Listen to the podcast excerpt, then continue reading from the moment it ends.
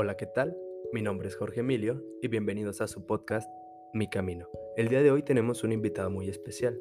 Voy a dejar que él se presente, pero antes un fuerte aplauso. Hola, hola, hola Emilio, este, hola a todas las personas que nos escuchan. Yo soy Aarón, Aarón Serrano, eh, psicólogo de profesión. Muy bien. Eh, Aarón, mucho gusto. Eh, te trajimos el día de hoy porque eres un, un experto en el tema y quería que nos hablaras un poco al respecto sobre la violencia de género. Fíjate que este, la violencia de género es un, es un tema bien, bien importante. Creo que es importante que todos eh, aprendamos y sepamos qué es, de qué se trata este tema.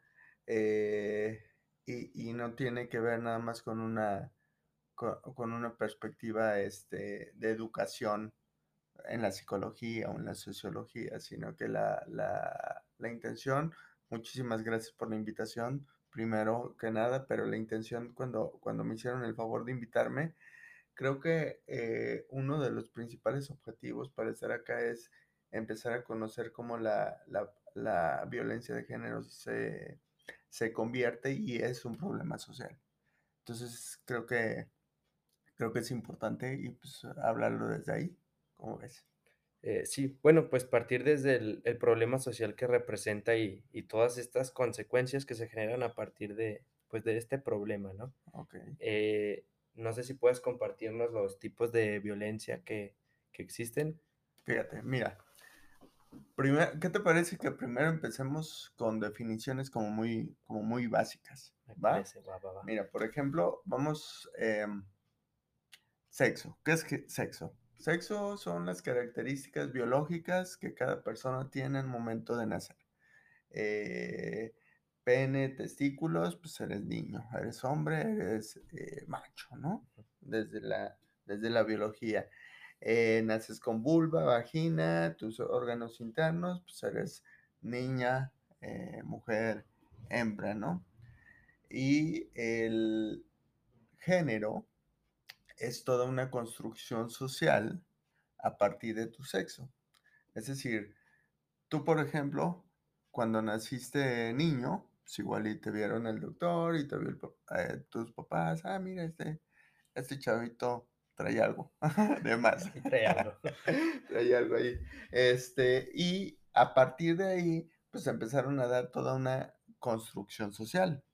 Por ejemplo, te pusieron de color azul, este, mm, te compraban juguetes de lo- los que se consideraban eh, como de niños. Ahorita igual y, y tu generación está menos marcado, pero pues en mi generación sí era como muy, muy limitado, ¿no? Digo, muy, muy, ah, muy delineado más que eh, delimitado. Y la violencia, ¿qué es la violencia? La violencia es un acto que tiene la finalidad de causar un daño. Y esta finalidad de causar un daño eh, se puede, se mide, o más bien lo, que mueve, lo que mueve este daño es una necesidad como de tener el control y el poder. Control y poder sobre una persona o sobre la situación. ¿Sale? Em, pero una característica bien interesante de la violencia, desde su definición, desde su interpretación, es empezar a ver que la violencia es cualquier acción u omisión, cualquier cosa que hago o dejo de hacer con la finalidad de causarte un daño. ¿Sale? No te hablo nomás para que te des cuenta que estoy enojado, ¿no? O este, si tenemos las parejas, ¿no? Que tienen hijos y que les dejan de dar la manutención nomás como para que, para desquitarse de la pareja, etcétera, etcétera, etcétera. Entonces, ¿qué es la violencia de género? Pues la violencia de género es, son esos actos que tienen la finalidad de provocar un daño, ya sea en acción u omisión, a causa de su, de su género es decir, de la construcción social a partir de su sexo. ¿Sí? Entonces, por ejemplo, por el hecho de ser mujer, se considera dentro de la perspectiva de género, una población vulnerable, ¿sale? ¿Por qué? Pues metámonos a las noticias y, y hay mujeres que asesinan por el solo hecho de ser, de ser mujeres sus parejas, ¿no? Mm. Porque a partir de esto viene toda una construcción de lo que es eh, pues el machismo. Y el machismo son acciones, actitudes, creencias donde se le da supremacía a lo masculino sobre lo femenino. Por eso incluso puede desembocar, que, que ahorita lo, lo, vamos este, eh, desmenuzando un poquito más, pero puede desembocar, por ejemplo, sí directamente en agresiones violentas, desde, desde omitir una pensión alimenticia o dejar de hablarle hasta los golpes, hasta la, la cúspide de, de, la violencia contra las mujeres, que es el feminicidio, ¿no?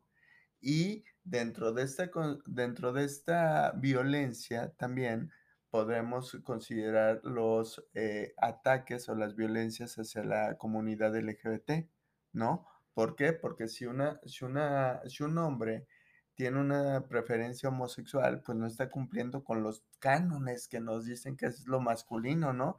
Y entonces estos cánones se dan el permiso, según ellos, como de transgredir y porque no estás cumpliendo la, las, este, las normas, las reglas, y entonces eh, vienen con, con eh, títulos o con, con apodos bastante denotativos como el mariquita, el jotito, el putito y todo este cotorreo, ¿verdad?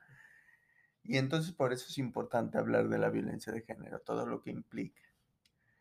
Eh, a partir de acuerdos internacionales como eh, el Belén do Pará, la CEDAW, que son, que son eh, como eh, juntas que se hacen a nivel, que se hicieron en algún momento a nivel internacional para eh, eh, abolir la discriminación hacia las mujeres y todo eso se empiezan a crear leyes específicas en cada país, sobre todo en lugares donde la problemática de la, de la violencia hacia las mujeres sea muy eh, evidente. México es uno de ellos, o sea, las muertas de Juárez, o sea, estamos cumpliendo uno de los eh, de los años más más sangrientos, más violentos contra las mujeres, ¿no? O sea, metámonos ahí en la, en la información y en la información eh, eh, directamente del gobierno, pues. Y entonces, a partir de, esta, de estas cumbres, como la CEDAW, como la Belén do Pará, y, de, armar eh, por medio de la, organizaciones, de, la, de la Organización de las Naciones Unidas, se crean normas que se tienen que establecer directamente en los países que sufran algún tipo de problemática específica, en este caso la violencia hacia las mujeres. Acá en, México existe, se crea lo que por ahí del 2000, a principios del 2004, perdónenme si no tengo la, la, la fecha exacta, pero a principios de los 2000 se crea la Ley General de Acceso a las Mujeres a una Vida Libre de Violencia. A partir de ahí se tipifican, toda esta explicación que te di es para contestar tu pregunta. A partir de ahí se tipifica eh, cinco tipos de violencias, ¿sale? Los cinco tipos de violencia son la violencia física, que es la más evidente, por decirlo de, de alguna manera, la violencia psicológica, que es la más fuerte, ¿sí? La violencia sexual, la violencia económica y la violencia patrimonial. Esos son los tipos de violencia. Hay tipos de violencia y hay modalidades de violencia. Es decir, los tipos de violencia son estos que te acabo de, de decir. La modalidad puede ser en la familia, puede ser en el trabajo, puede ser en, en, en las áreas específicas. Una característica de estas violencias que te estoy eh, mencionando es que eh, la psicológica siempre va a ir incluida en todas. Ok. Sí. Sí, contesté la pregunta. Sí, totalmente. eh, y bueno, pues tomando, abordando un poco de lo que mencionas, eh, el principal problema de de de estas violencias vienen siendo como el hombre, ¿no? El el chip este de macho que que se inculca, en el cual cualquier cosa que sea, digamos, más débil, eh, entre estos como estereotipos que tenemos, sobre eso es sobre lo que hay que atacar para demostrar quién es el más fuerte, como quién es el más dominante. Fíjate, lo que pasa es que hay toda una construcción machista. Eh Marina Castañeda, en su, eh, en su libro El feminismo, este, refiere, perdónenme por los títulos, de repente se me se me contraen, pero es ella. Dice que en un pueblo con conductas machistas, con comportamientos machistas, hombres y mujeres van a tener comportamientos machistas. A partir de esta definición, de la definición de donde se se se interpreta y se identifica lo masculino sobre lo femenino, es desde donde donde hay que atacar. Más que atacar, hay que reeducar, hay que reaprender, hay que empezar a educar, a trabajar, a construir una una sociedad que vaya más dirigida a lo equitativo. ¿Qué es lo equitativo? Donde a partir de las necesidades de la gente, eh, trabajemos, ¿sí? Mm, hombres y mujeres, pues, no somos iguales, ¿no? Por muchas cosas, mm, y no y no en una connotación peyorativa, ni mucho menos. Pero entre tú y yo ni siquiera somos iguales, ¿no? Este, tú traes tu estilo, yo traigo mi estilo. Entonces, a partir ¿por qué a partir de estas diferencias nos tenemos que atacar? O sea, ¿en qué momento nos sentimos con esta superioridad de decir: "Yo tengo la razón y y y y tú no"? O viceversa, ¿no? O igual y tú puedes pensar lo mismo, yo pienso esto, pues, ¿cómo va a ser nuestra relación de confrontación todo el tiempo? ¿No? Entonces, sí hay que empezar a atacar el e esta construcción machista que tenemos, donde donde se cree que lo masculino, em es superior a lo femenino, ¿no? Por ejemplo, ahorita se me ocurre, eh, pensar, acordarme del de este, em, campaña, de este eslogan que tenía Josefina Vázquez Mota Mota. Igual y tú no te acuerdas, pero Josefina Vázquez Mota fue una candidata a la presidencia, eh, de México, por ahí del 2012, Ujú. más o menos, este, y ella en su eslogan decía: "Soy una mujer de falda, pero con muchos pantalones". ¿Qué tú qué te imaginas que quería decir eso? O sea, que tenía muchos como huevos, ¿no? A eso se exacto, exacto, que tenía muchos huevos, ¿no? ¿Y quién y y y quién tiene huevos? Pues los que tienen el poder. ¿Y quién tienen los los huevos? Pues los hombres, ¿no? Entonces, hay hay implícitamente ya hay una connotación mas masculinizada del poder. ¿sí me explico? Sí. Y el poder es el que controla, y es el que domina, y es el que conlleva relaciones de poder que que y en las relaciones de poder mal interpretada, pues uno tiene que estar arriba y uno abajo, y el de arriba va a someter al que está abajo, ¿me explico? O, hablando de los huevos, pues Jenny Rivera, ¿no? Jenny. Rivera también que decía que era una mujer con muchos ovarios. O sea, que si no se moría del del, eh, de del avionazo, se moría de un cáncer poliquístico, pues si tenía muchos ovarios, ¿no? No sé, que que, ah, digo, igual y muy malo mi chiste, muy malo mi chiste, pero, este pero otra vez hacía referencia a los huevos. ¿no? ¿Cómo cómo lo hacemos nosotros los hombres entre los hombres cuando alguien no cumple como?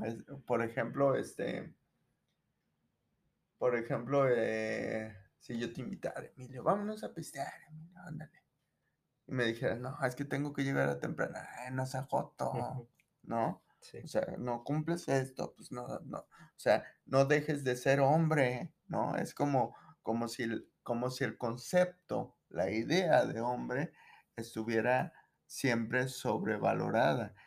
Y no no más, o sea, es un problema en la sobrevalorización, porque aparte implica que yo me sienta menos por no estar cumpliendo estos eh, mandatos sociales. ¿Me explico? Sí, como que hasta te sientes un poco rechazado de tu misma como sociedad, de tu grupo. Entonces te atacan de esta manera, así como, ah, que no seas joto, no seas tal cosa. Por ejemplo, a mí no me gusta tomar. Entonces tu comentario sí fue como muy acertado. Oh, ah, mira, ah, salud. Salud. en el que normalmente salgo con mis amigos y siempre que me conocen es como, ¿y por qué no tomas? Ya les digo, no, no me gusta. Ah, qué joto. Ah, qué puto. Exacto. y pues en realidad no me hace menos hombre el no tomar. Y, y, y de hecho aquí nos, nos podríamos igual y, y tomar todo, todo el tiempo del, del, del podcast tratando de definir entonces qué es hombre, ¿no? Y entonces la, la cultura machista tiene mucho, tiene mucho de rigidez en estas creencias. Incluso si nos ponemos a analizar, la cultura machista, el machismo nos cobra mucho a los hombres. En el machismo, pues no puedes expresar emociones. En el machismo no tienes que ser recto. En el machismo tienes, tienes, debes, debes. Este implica mucho debeísmo, implica mucho no traicionar a la colectividad masculina, ¿no? Implica mucho no perder el control. Por ejemplo, ¿qué pasa contigo cuando pierdes el control? Cuando algo no te sale como quieres. Eh, me enojo. Te enojas, ajá, exacto, te frustras, ¿no? sí. ¿Sí? ¿Y qué haces cuando te frustras? Ahorita ya que estoy en deconstrucción, ya cuando me enojo mucho intento escribir. Ok, Anteriormente sí era de que me enojaba y mentaba madres, golpeaba cosas, porque nadie me enseñó a liberar el, el enojo. exacto, exacto. De hecho, nadie, te nadie nos enseña más que liberar el enojo, incluso aceptarlo, ¿no? Incluso identificarlo. Y muchas veces el enojo quizás puede venir de miedo, o de tristeza, o de angustia, o de, o de, o de emociones que pudieran significar cierta debilidad o cierta o poca, eh, ¿cómo decirlo? O poca habilidad cuando, cuando las cosas no salen como las tienes pensadas, como las tienes planeadas. O, o- y de aquí nos podemos ir como muchos ejemplos, ¿no? ¿Qué pasa cuando, qué pasa como, cuando tu pareja, tu esposa, tu novia te dice, no quiero? Ah, chinga, ¿Cómo no? ¿cómo no? Ah, chis. Ah, chis, Sí. ¿Cómo por qué? Y pues esta, esta nueva frase que está saliendo mucho, el no es no, y los hombres, los machos, no, no están acostumbrados a un no, porque como siempre están en el poder y siempre se tiene que hacer lo que yo digo y se hace como yo quiero y cuando yo quiero, cuando se enfrentan contra esto es como, no, ¿por qué? ¿Por qué vas a decir tú que no? Y, y como dices, o sea, ante el, el- las cosas que nos salen mal, no sabemos cómo actuar. Es entonces cuando estas personas tal vez su tristeza, su miedo y todo esto lo, lo desembocan en, en un coraje que tiende hacia la violencia muchas veces. Claro. Y entonces, ¿qué es la violencia? Nos regresamos a la definición. ¿Qué mueve la violencia? Pues la necesidad del control y el poder. Y entonces algo que, que interpreto que debería de ser de alguna manera, no es. Y entonces necesito quitar esta angustia, necesito quitar este malestar. ¿Cómo lo voy a quitar? Pues queriendo controlar de otra manera, ¿no? Y es bien común, bien común. O sea, por ejemplo, violencia patrimonial, ¿no? Te, te- te- te mencionaba que es la violencia eh, patrimonial, te voy a controlar por medio de algo que sea de tu patrimonio. Por ejemplo, tu celular. ¿Qué traes en tu celular? ¿Qué, Mm, inform- ¿Qué traes? el- los podcasts, Los podcasts. ¿Qué más? eh, mis fotos, Tus videos, fotos, videos, música, tu ajá. música, tu agenda, tu calendario, tu, tus redes sociales, este, pues hasta tu aplicación del banco, ¿no? Y Ajá. toda esta cuestión. Y entonces de repente, este, imagínate que tu pareja se enoje contigo. A ver, enséñame qué traes en tu celular. No, pues no quiero enseñarte lo que traigo en mi celular. Ah, no, no me lo enseñas. Ah, pues si no lo ves, si no lo veo yo, no lo ve nadie. Tómala, te lo rompe. ¿Por qué? Porque ahí te quiero controlar si tú no me estás haciendo, si tú no haces lo que yo quiero. ¿Me explico? Y entonces esa puede ser una violencia patrimonial. Sí. Sí. Pues también esto en, bueno, lo veía más en, en la preparatoria y todo esto, que era la desconfianza y te que intentaban controlar con, con tus redes. Dame tus contraseñas. Ajá, Ajá, o sea, dame tu contraseña de. Facebook, porque ¿qué tienes que no quiera que yo vea? Y todas estas formas como de control Sí, sí, sí. que, que pues en esa edad ni siquiera la vemos, ¿No? porque a mí me la aplicaron. Que era, pues dame tu contraseña y qué escondes o qué no quieres que yo sepa. Y pues ahí va uno, todo indefenso, Todo, todo inocente, ¿no? Este, y se vuelven estas relaciones de poder, y se vuelven las relaciones de poder donde te, te menciono que uno arriba y es uno abajo, ¿no? Y eso se da mucho. La violencia de género es muy cultural, eh, es muy del aprendizaje, ¿sí? A los hombres, ¿quién nos enseñó a ser así? Pues nuestros papás, que les enseñaron tus Exactamente, abuelos, que exactamente. papás, mi Viene toda una, se vuelve hasta una tradición. ¿no? Y este aprendizaje se vuelve bastante complementario con el aprendizaje que pudieran llegar a tener las mujeres. Porque muchas mujeres traen el aprendizaje este de el hombre es más fuerte, ¿sí? El hombre es el que impone, el hombre es el que controla. Quizás ese aprendizaje lo tiene mi mamá, lo tuvo mi mamá o tu mamá, ¿no? Y entonces si tú tienes una hermana de tu edad, tu hermana va a decir, chinga, ¿por qué? ¿No? Y entonces ella le va a costar más trabajo rebelarse con esto ya establecido. Y, y- y los que escuchan en el podcast, estoy haciendo establecido entre comillas, ¿no?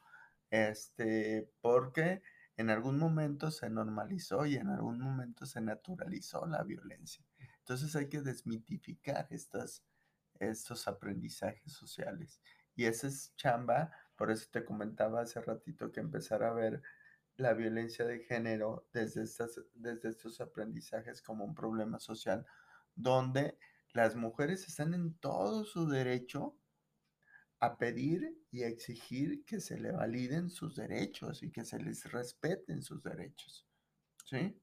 No, que por qué este, rompen y por qué rayan y por qué bla, pues porque la siguen matando, carnal. Porque sigue habiendo un problema social donde no hay una ley que, este, bueno, más bien sí hay leyes, pero se, se sigue no respetando esas leyes. ¿sale? Y aparte también tienen como mucha falta de, de derechos porque, pues, ¿quién escribió las leyes?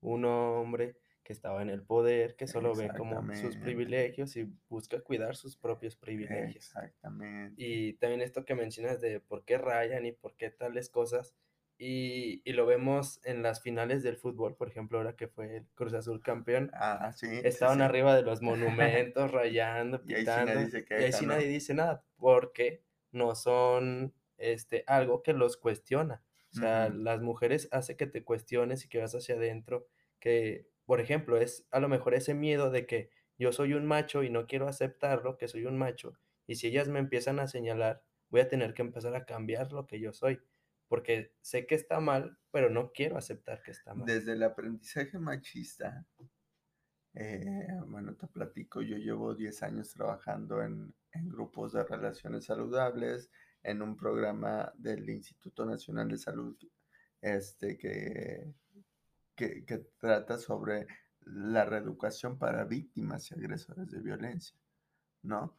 Este, y, y- y desde ese aprendizaje te, te puedo decir em, que uno de los grandes problemas que nosotros los hombres podemos llegar a tener con el machismo es que no, no sabemos una manera diferente de solucionar conflictos. Y entonces la frustración es inmediata. Y entonces la frustración se vuelve eh, bastante paralizante, ¿no? Por eso aquí en Aguascalientes, este, uno somos primer lugar o de los primeros lugares a nivel nacional en suicidios y los que más se suicidan son hombres por problemas emocionales o por problemas económicos, ¿sale? Y entonces Mucho trabajando con lo con hombres, muchos hombres, este, dicen cosas como: "Ay, ¿por qué no existe un hospital del hombre? ¿Y por qué no existe un instituto del del hombre?". Pues, porque no estamos haciendo nada para deconstruirnos, ¿me explico? Sí. Porque en algún momento en nuestro chip que nos vuelve rígidos automáticamente damos por hecho que merecemos cosas.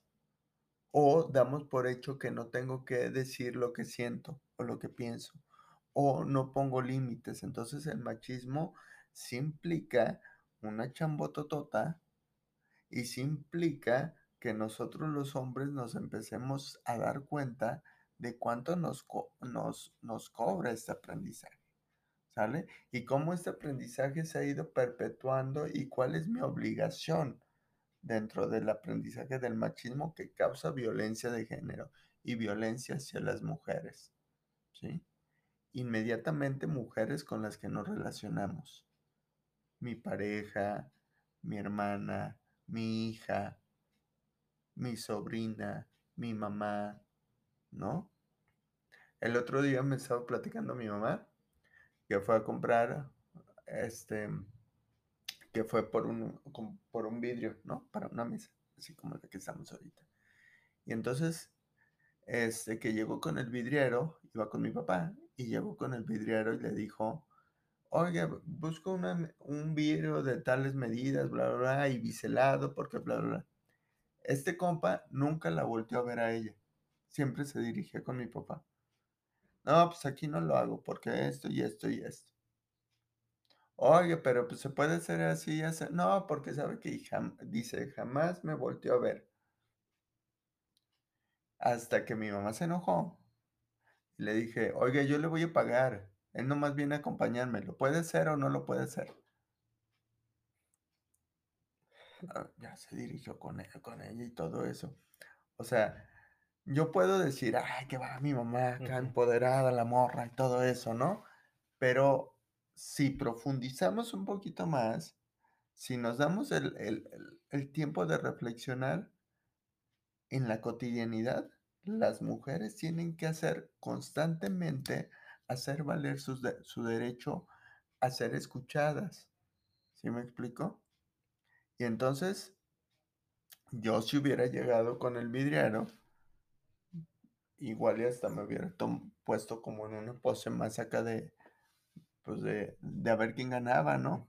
Y entonces iba a ser como, como un face to face, casi, casi. O sea, bastante ridículo, bastante absurdo.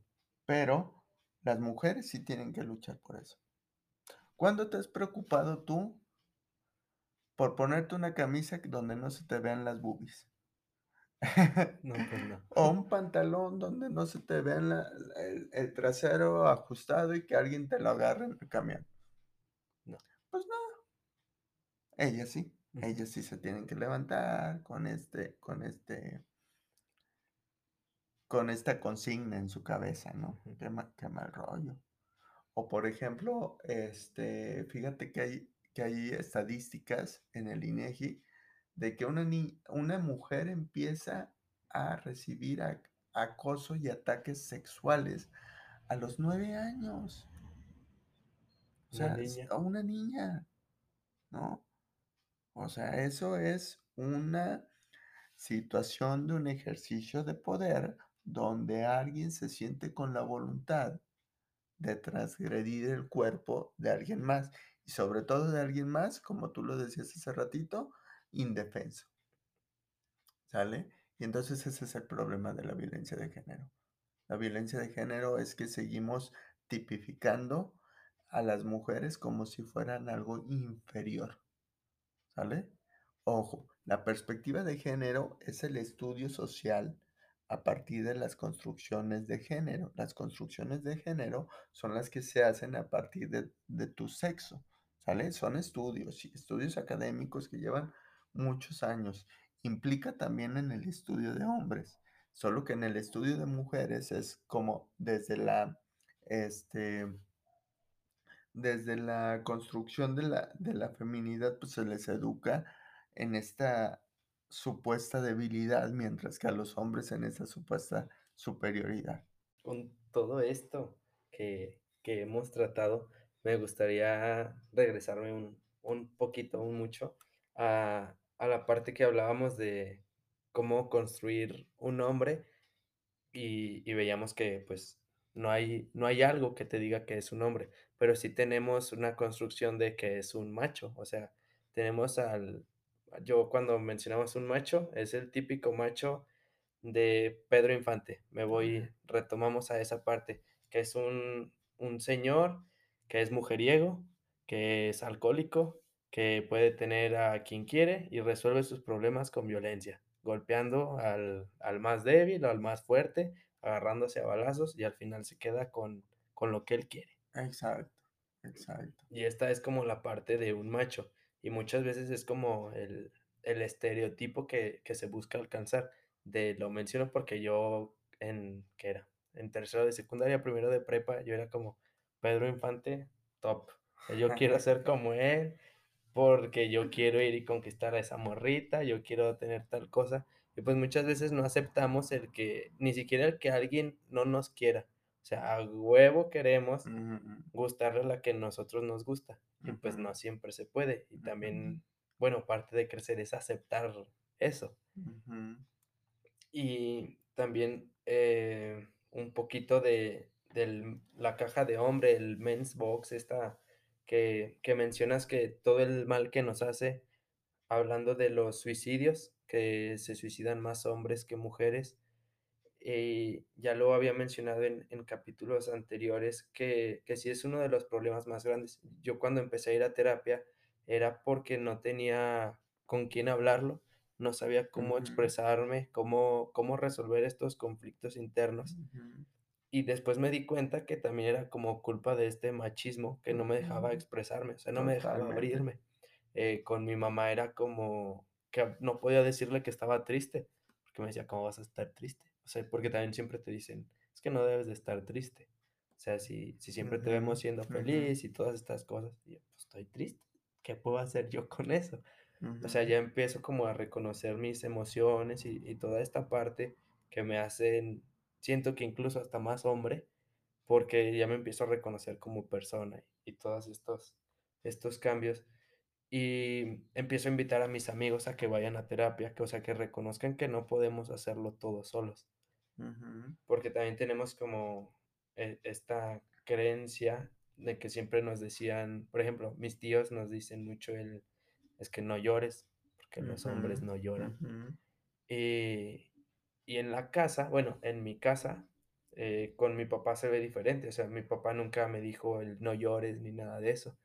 Y mi mamá tiene una creencia un poco más más machista, o sea, viene de una familia un poco más machista, y me doy cuenta de esto porque mi papá ayuda no ayuda, hace lo que tiene que hacer en la casa. O sea, mi papá barre, trapea, lava la ropa, lava trastes y hace todas estas cosas, y mi mamá siempre dice: "Es que tu papá es un muy buen papá, porque hace estas cosas".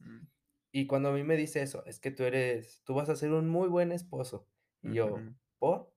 Por hacer lo que me corresponde como persona, pues, responsable. Ajá. O sea, es como para sobrevivir. O sea, son las cosas que tienes que hacer.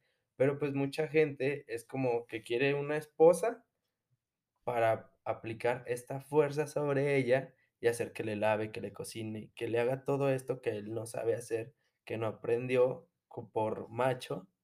Pero que en realidad es como, pues, alguien inservible, el Eh, claro, y la bronca es como lo que te decía también hace ratito, ¿no? O sea, la bronca es cómo cómo quitarnos esa ese ese pensamiento. O sea, cómo cómo quitárnoslo porque no estoy viendo otra posibilidad de serlo, ¿sí? Este, siempre cuento esta anécdota, ojalá y nunca llegue a a a a oídos del involucrado, para que no me no me cobre derechos de autor.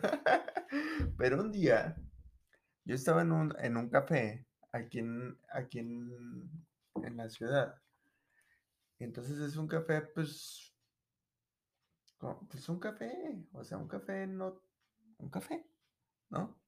En el centro, entonces, este, aparte en este café, para las personas que igual y no no no identifican acá tanto, este, pues, hasta tocan jazz y todo esto, ¿no?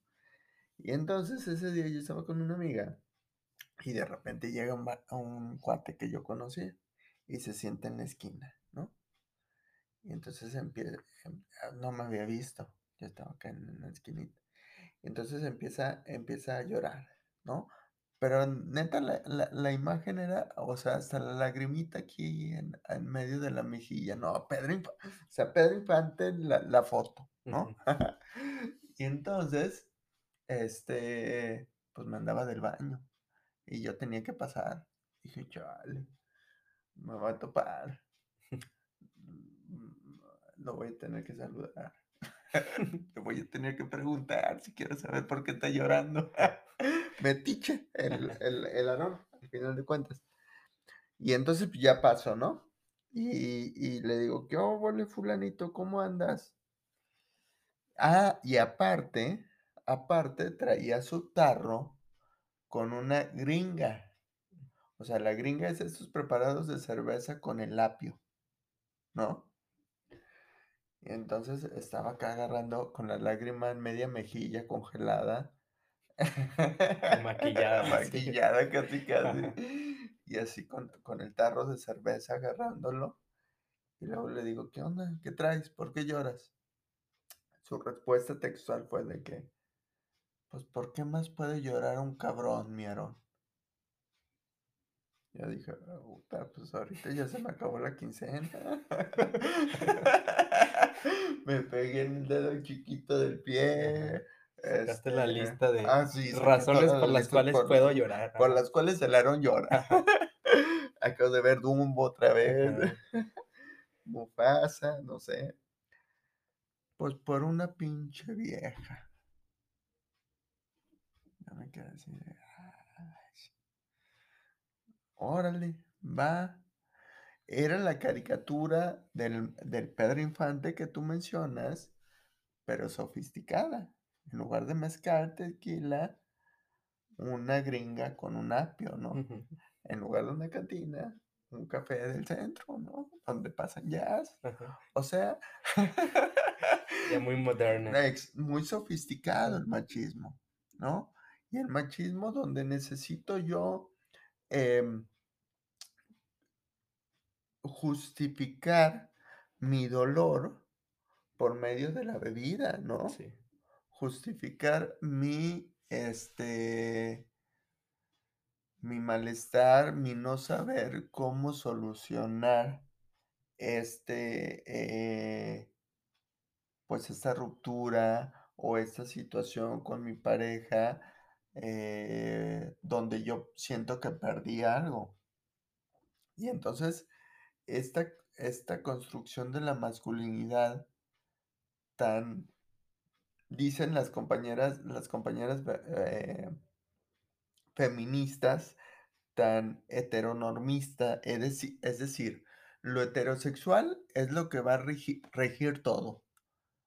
Es como si nos pusieran a los hombres en una hilera tienes que traer el pelo corto, tienes que traer barba, tienes que ser fuerte, tienes que ser, este, no llorar, ¿no? Este, no te juntes con las niñas, eh, juega juegos rudos. Desde niños nos van educando, eh, ¿qué haces para demostrar que eres hombre cuando eres niño? Juegas rudo, este, compites, eh, el pelo la el pelo corto, te viste te vistes de de colores no pasteles y cosas así. Y conforme vas creciendo, pues, esos aprendizajes se van se van, este, se van, eh, fortaleciendo, ¿no? Y entonces, eh, ¿qué implica esto? Pues, implica un una gran un gran peso en la construcción de tu propia masculinidad, que cuando no y de la masculinidad que las demás personas esperan de ti, ¿sí? Al mismo tiempo que tú esperas ciertas, eh, ciertas cosas de la masculinidad de de otras de los de los hombres, compañeros hombres con los que te relacionas, ¿no? o y que es contrario a lo que esperas de las mujeres con las que te relacionas, ¿sí? Si, si tú te relacionas con una mujer y esperas que, que ella siempre esté dispuesta a, a estar a tu atención, a estar a, tu, a tus necesidades, y de repente te encuentras una chica como las millones que hay actualmente donde eh, piden que se, que- que se hagan valer sus derechos y que, y que toman sus decisiones y que son autónomas y que se hacen responsables de sus decisiones, pues te va a frustrar. ¿Por qué? Porque tú vienes de una familia donde la, donde la, la, la onda no era así. Y entonces ¿Qué va qué va a hacer? Pues se te va a salir de control. Y si te a ti de niño te te enseñaron a controlar, a dominar, a competir y a ganar, ¿qué va a pasar con con esa relación? Pues va a ser una relación muy caótica. Pero, ¿quién tiene la culpa? ¿La culpa la tiene ella por por tomar sus propias decisiones? Pues no, más bien la tienes tú por aferrarte a unas a ideas disfuncionales, ¿sí me explico? Y entonces me regreso con mi ejemplo de que por más ¿por qué otra cosa puede llorar un cabrón, mi Aarón? Pues alguien que no tiene identificado, que tiene emociones como hombre, como más que como hombre, como persona, pues imagínate el nivel de frustración que estaba cargando este cuate, ¿me explico? Sí, Sí. eh, el, pues en ese momento como hasta choque de creencias, ¿no? Por eso es, creo que se conflictúan tanto Ajá, estas nuevas mujeres que exigen sus derechos porque pues nos estamos pasando de lanza desde hace muchísimos años y todas estas personas que lo ven siempre desde el privilegio, juzgando a, a las mujeres. Y, y también retomando esto de que solamente con, co- bajo el efecto de sustancias es cuando un macho se puede expresar en, en mi familia, por, bueno, no voy a decir porque luego lo escuchan, sí voy a decir, este, tengo en las reuniones de fin de año, mis tíos, este, tomaban siempre. Y el 31 de diciembre, primero de enero, escena de la noche triste, todos llorando. Todo el año se peleaban, no se querían, pero ya bajo el efecto del alcohol, era la única manera en la que se abrazaban, lloraban y se expresaban el cariño que se tenían. O sea, cosa que pueden hacer todo el año de abrazarse y decirse lo mucho que se quieren, solamente hasta que están bajo el efecto del alcohol, es en ese momento en el que se quebran ahí. Y que es la invitación justamente a los hombres, ¿no? Y que es la invitación justamente de los hombres, fíjate, en en este trabajo hay un tema, em, que en lo personal me mueve mucho, que es el tema de la paternidad, ¿no? Y en el tema de la paternidad, a los que tienen hijos, eh, les pedimos que, o sea, los entrevistamos como si fueran sus hijos. Y a los que no tienen hijos, los entrevistamos como si fueran sus papás. Y, y me gusta mucho esta, esta sesión en, en este grupo que, que, que trabajamos porque nos conecta inmediatamente a lo emocional. Y entonces cuando un hombre tiene la capacidad de llorar, aunque sea por medio de ponerse borracho, no podemos entonces negar que no tenga emociones. Y entonces estar todo el tiempo platicándole a mi, a mi cerebro que no debo de expresar emociones, pues por eso hay tanta bronca ah, disociada de los hombres. Por eso los hombres, yo, yo creo que uno de los, de los grandes miedos que tenemos los hombres es estar solos, pero no nos enseñan a cómo relacionarnos de una manera afectiva. ¿Me explico? Cuando yo admito mis emociones, cuando yo identifico mis emociones, me va a permitir relacionarme afectivamente, afectiva y efectivamente con las otras personas. Más si es mi pareja, más si es mi hijo. ¿Me explico? Mi hija. Y entonces, por eso digo que el machismo que va a desembocar en la violencia de género, pues exi- es también, se im- implica también una transgresión a nosotros mismos. Pero si ahora sí que direct- eh, te- literalmente me monto en mi macho, pues muérete solo, carnal. ¿Me explico? Sí. Y entonces, pues, dices, chale. Y entonces hay que empezar a deconstruirnos no- nosotros los hombres. Y hay que empezar a deconstruir estas construcciones machistas y de ejercicios de poder y de relaciones de poder. Si no, pues te mueres, Sí. literal. Porque, pues, son creencias de hace muchos años que nunca se llegaron a cuestionar, o sea, solamente, como te digo, sobre el privilegio. O sea, mientras yo tenga como estos beneficios sobre en mi casa, sobre estas personas, pues lo voy a intentar seguir replicando a lo largo de los años. Y lo aprendió el hijo del papá, y lo aprendió del del otro, y así generación tras generación lo van aprendiendo, y muchas veces no se lo llegan a cuestionar. Y que incluso yo te diría que un falso privilegio. Ahorita ya esto es- ya se convirtió en un falso privilegio. ¿Por qué? Porque ahorita si estás con una compañera, si, si- si estás con una mujer y quieres ser impositivo, ella se va a dar cuenta que no le convienes. Y sabes que fácilmente te va a decir, cámara, ¿no? Sí. Y está en todo su derecho. ¿Y qué va a pasar contigo? Eh, Pues vas a buscar a alguien que cubra esa necesidad tuya.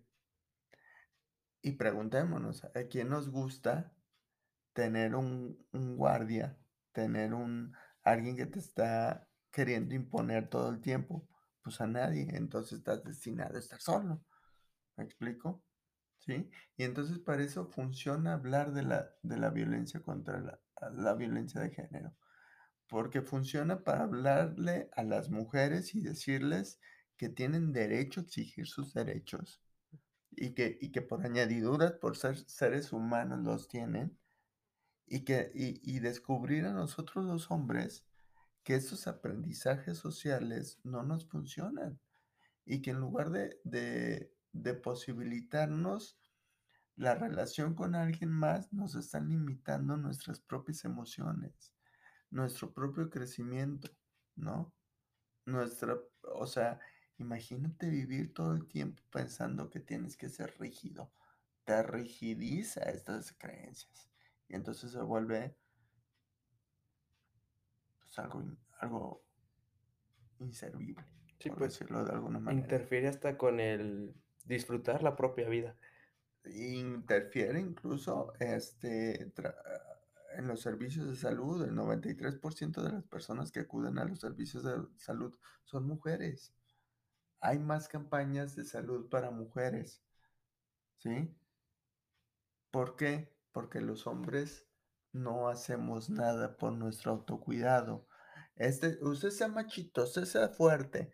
Toma, hace que te aguantes el dolor hasta más no poder. Y de hecho, si vas al hospital es porque te lleva tu esposa, tu novia, tu pareja. Güey, a ti te está doliendo. Hazte responsable de tu cuerpo, de tu autocuidado. ¿Me explico? Sí. Y entonces estos este aprendizaje machista se vuelve obsoleto, se vuelve poco funcional, te cobra mucho y estos, del- estos privilegios, pseudo privilegios que, que te vendieron de que tú como hombre vas a tener, pues perdón, se vuelven una pendejada, ¿no? ¿Por qué? Porque te está costando más de los beneficios que te dan, ¿sí? Sí, pues ya está como en contra de tu salud. eh, toda esta parte de, de que no nos autocuidamos.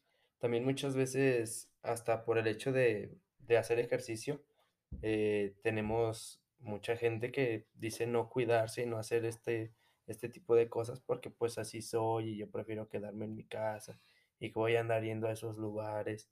Y, y también incluso hasta se juzga a, a las personas con, con un físico atractivo y siempre el macho juzga y dice, "Ah, es que son putos, Exacto, por eso se cuidan. exacto, ¿no? Ajá, y son e- es todas estas cosas que atentan contra nuestra salud, porque estos machos solamente se la pasan bebiendo, comiendo y, y juzgando a cuanta persona se le atraviesa sin preocuparse por el daño que se está ocasionando a sí porque no mismo. estás cumpliendo mis normas y entonces se vuelve, se vuelve algo, eh, o sea, parte del machismo, de la rigidez del machismo, que crees que tu perspectiva es la única perspectiva.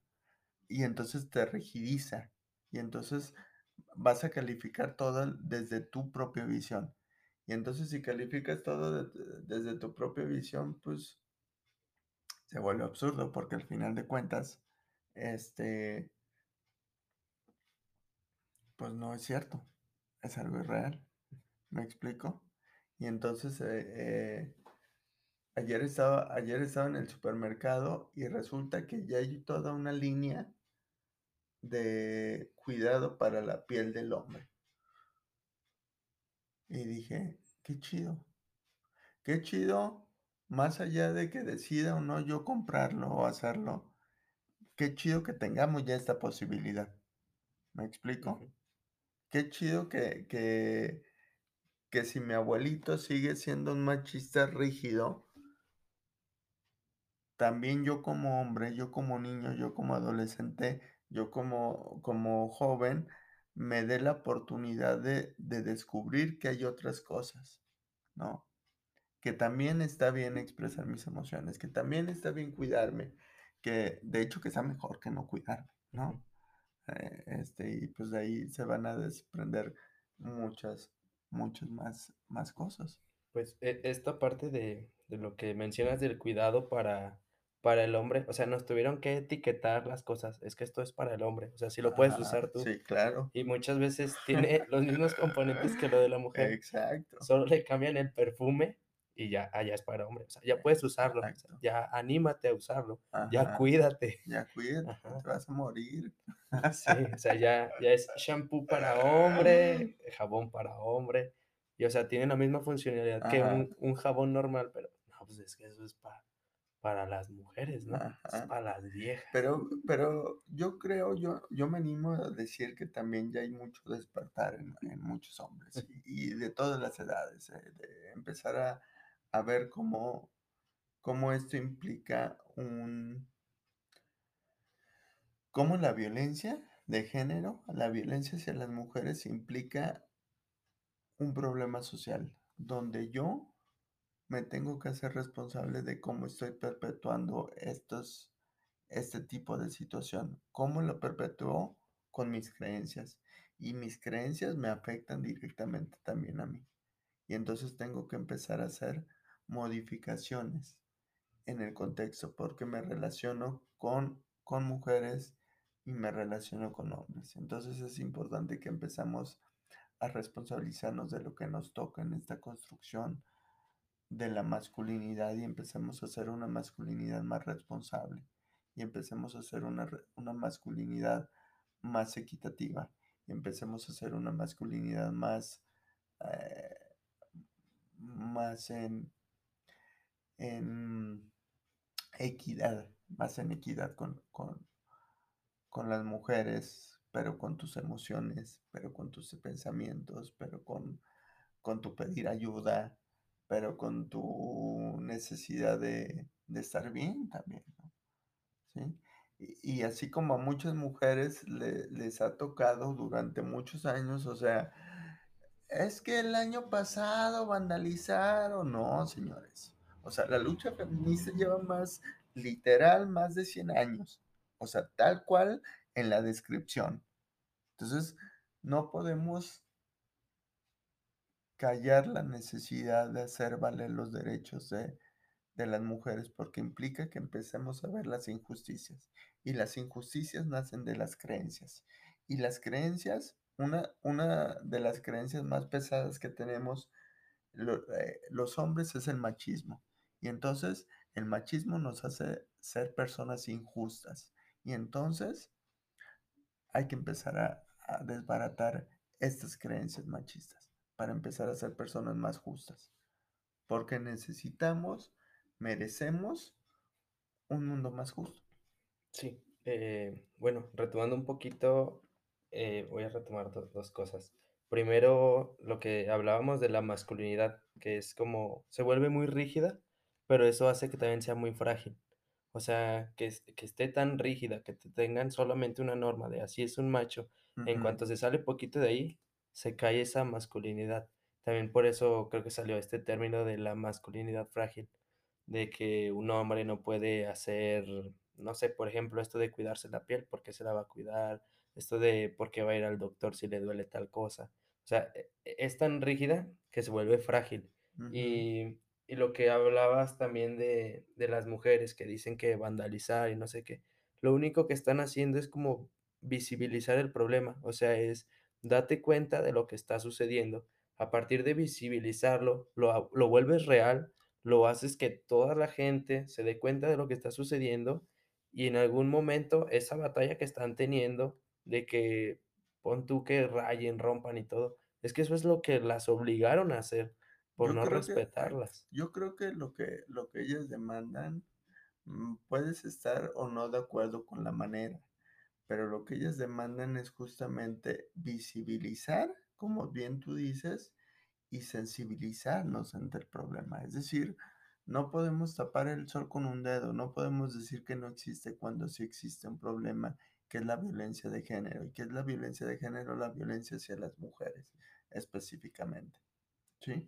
Hacia lo femenino, porque esto incluso puede llevar a crímenes, eh, crímenes homofóbicos, crímenes lésbicos, este, crímenes con la, con la comunidad, ¿no? Con la comunidad LGBT. Entonces, pues ha de ser muy, muy cansado para las minorías estar luchando constantemente por hacer valer sus derechos que por añadidura, por ser seres humanos, lo tienen, pero ha de ser muy cansado y ha de ser más cansado aún que no se valgan sus derechos por creencias, por creencias que vamos perpetuando. ¿Y cómo se, cómo se toca una creencia? Pues con acciones. ¿Y cómo, cuál es una acción? La discriminación, la violencia. ¿Me explico? La discriminación que también es violencia, ¿verdad? Sí, pues todas, bueno, eh, yo sí entiendo como el coraje, la frustración, porque pues siempre es como la frase nos están matando y, y es muy real. Y nunca falta el que diga, a los hombres también nos matan, pero si volteas a ver las estadísticas, ¿quién mata a los hombres? Otros hombres. ¿Y qué hacemos nosotros por protegernos? No estamos haciendo nada por cuidarnos a Y, y nosotros. los crímenes son totalmente diferentes y las matanzas fueron, fueron desde otros lados, pues, desde Sí, otras, desde otras cosas.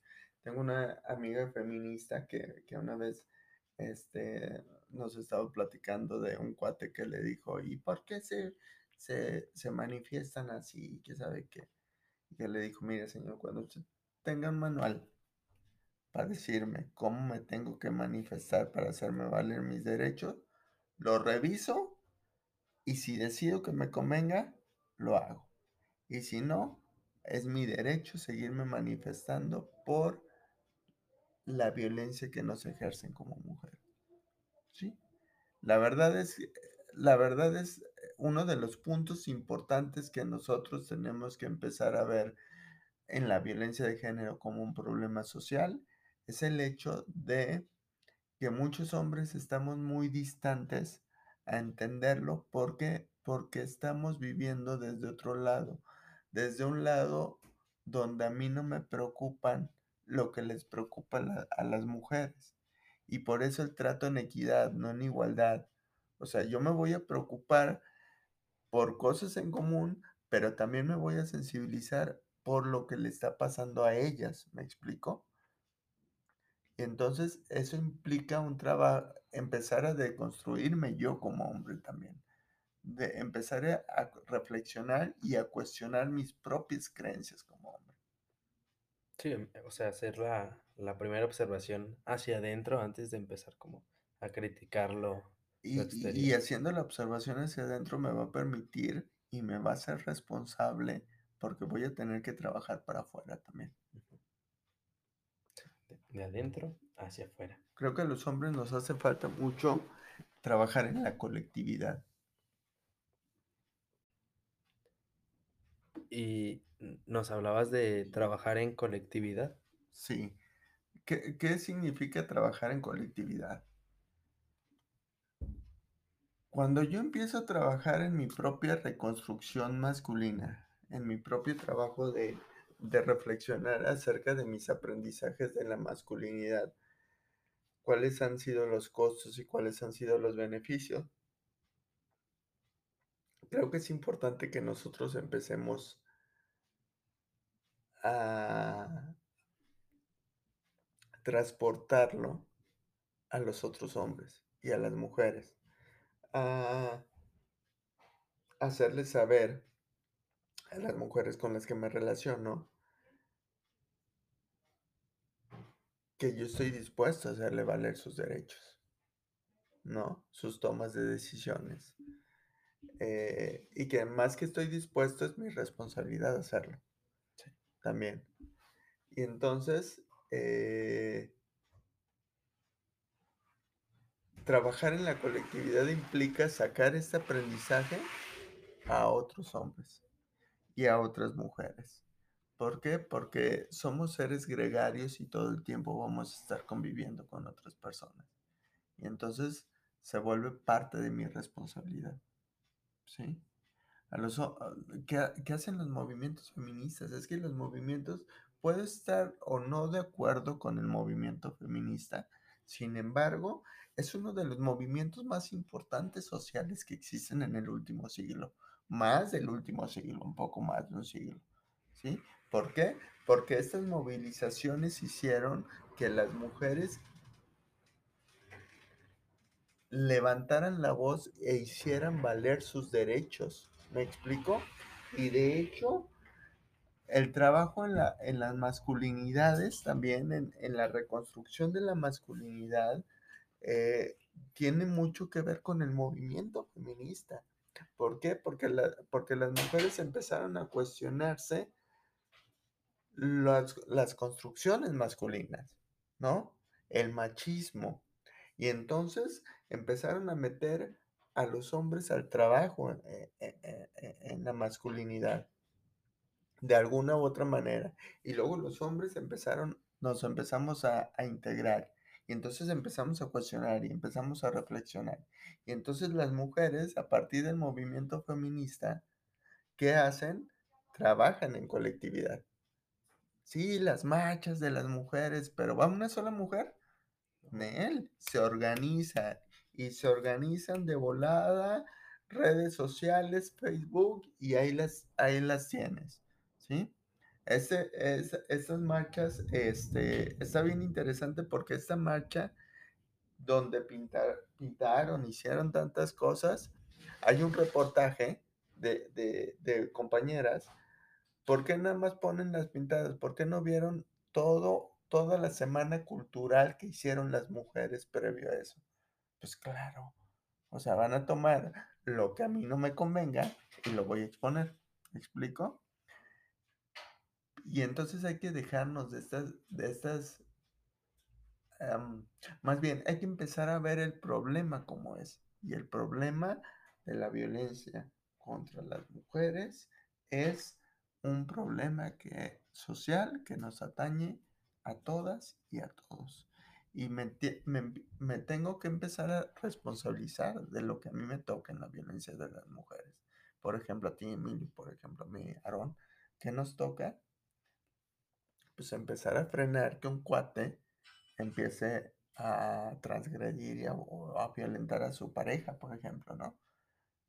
O que si veo algo en la calle, o que si cuentan un chiste, o que si esto otro si me molesta, saber que lo puedo decir, saber que lo puedo frenar. Es esto que salió de rompe el pacto, ¿no? Exacto. Rompe el pacto. Exacto. y yo no, o sea, yo no lo reconocía, no lo, no lo vi, hasta que lo visibilizaron, fue cuando lo reconocí y dije, o sea, yo tengo el poder sobre mis decisiones y puedo ayudar a mis amigos a que reconozcan también el, el problema en el que están.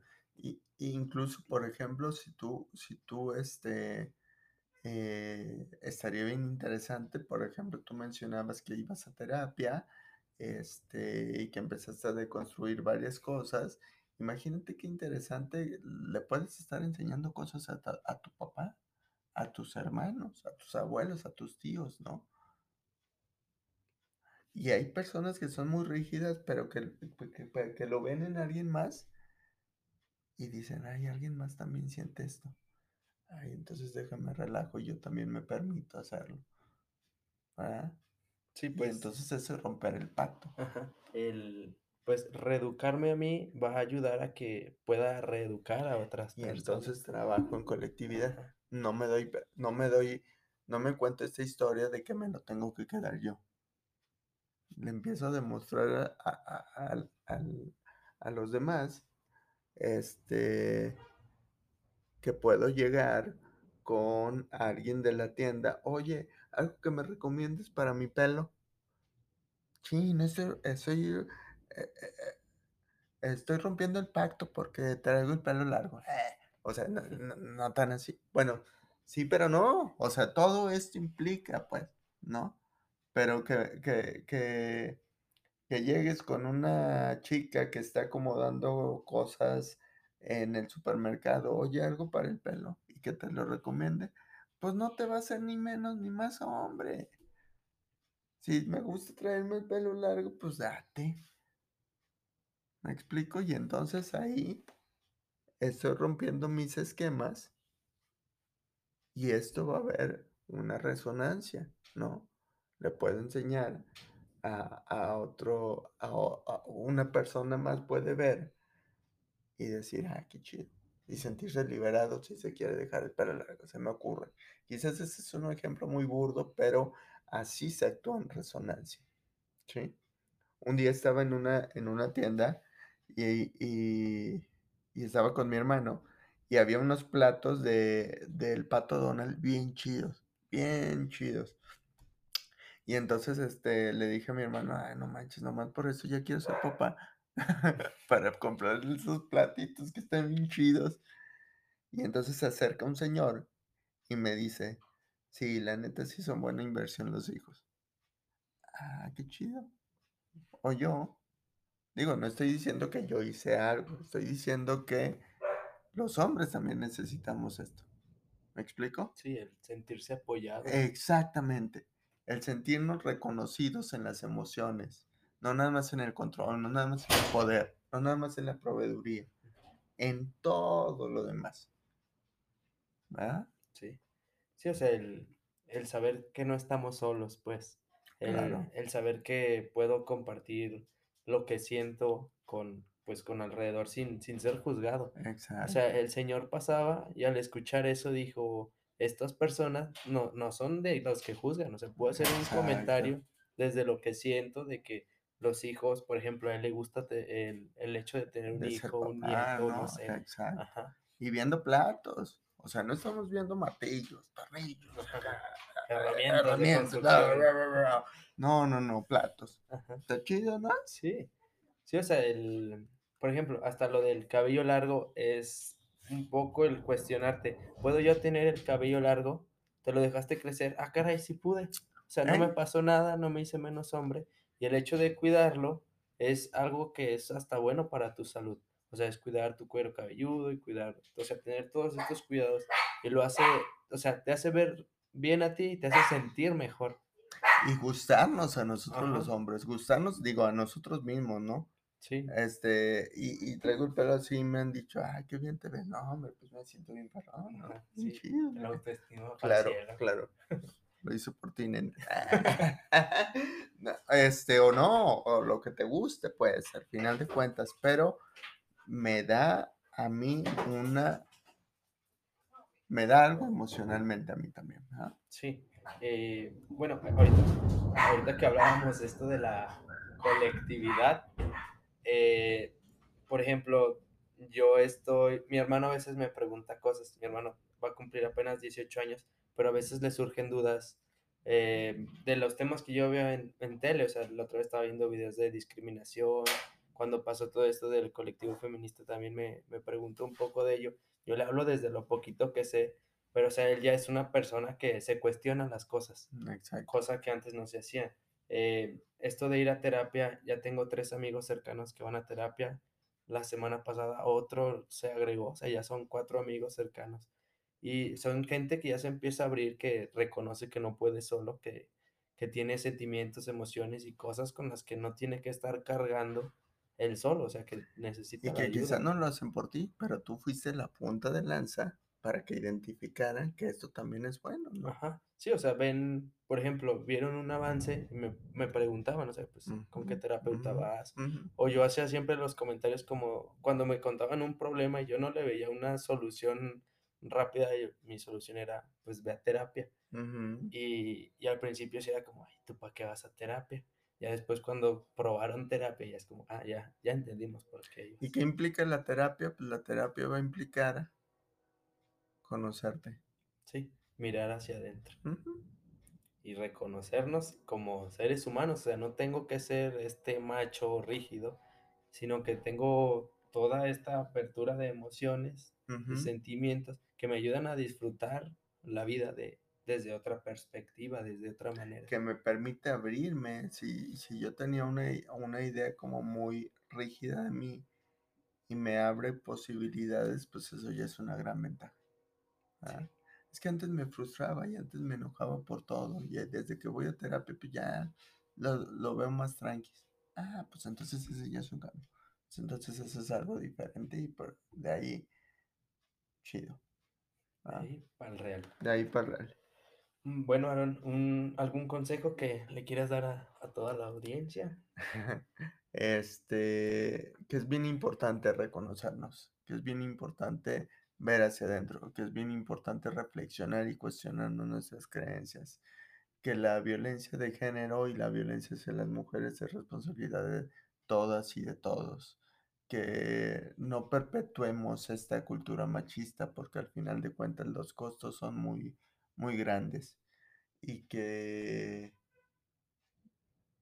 pues que es importante el autocuidado de nosotros los hombres y empezar a trabajar en la colectividad para cuidarnos entre todas y todos.